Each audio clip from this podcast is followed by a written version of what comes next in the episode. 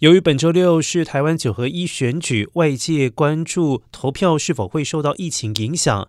台大公卫系教授陈秀熙表示，目前社区免疫保护力达到六成七，已经建立一道强力的防火墙，加上戴口罩、勤洗手等措施，选举活动安全。据外界关心，部分感染者可能为了投票不通报感染，变成确诊黑数。指挥官王必胜表示，上个星期约有十二点八万人确诊，依趋势预期，本周大约是十点五到十一一万人确诊，换算平均一天约为一点五到一点六万人。而星期二、星期三确诊数为一点七万上下，确诊数没有大量减少，没有未选举不通报的状况。